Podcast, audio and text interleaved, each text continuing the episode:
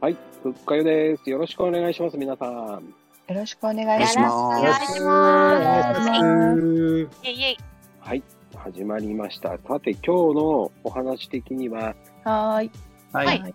はい。ではでは、おーいうんうん。そばかうど、うんどっちが好きさてさて、そして僕ですかね。うん僕はどっちかっていうと、本当にうどんばっかり食べてる。あらなんか意外な。うんううんん。金安さんと同じのね、路線にいるけど、だうどん屋さんを僕いっぱい知ってるんですよ、近所に。あおーーうおーで、あとはもう埼玉とかもよく行くし、うんうんうんうん。あの、埼玉なんか結構ね、あの、ご汁っていううどんがあったり、うんゴリル。おじあのうんご汁っていうね、すっごい美味しい鍋のね、とかうんね、ゴジラって思う ね。違うんです よ。だからね、やっぱあとはだから、やっぱ肉つけうどんっていうのがあって、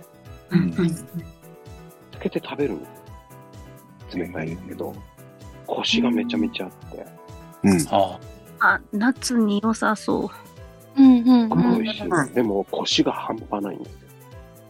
ーでう、んしかも、なんかあの、麺も、ちゃんと、ギュって、綺麗に並んでるんですよ。なんか、布のように、あーで並んでて、うんすっごい美味綺し麗そなう。ところ、僕がよく行くお店はそこなんですけど、うんうんまあ、美味しいです。でも、並盛りで、300g なんですよ。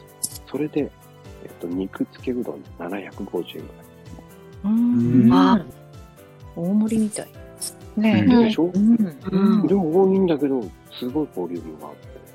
うんうん。なんと、あの、15回行くと、一杯タダになる。すごい。うん優しいお店なんですよ、そこの本屋。スタンプカードなんだね。そうでも、それが冷たい麺もできるし、あったかい麺にしてくれっていうのもできるんですね。いやー、でも、腰がめちゃめちゃあるんですよ。ええ。食べた感じが。うんうトゥルんルンっていう感じの噛み応えもあるし、でも、ちょっと疲れたなと思ったら、少しそのつけ麺のところにつけ汁に少し置くと、少し柔らかくなってまた美味しくなる。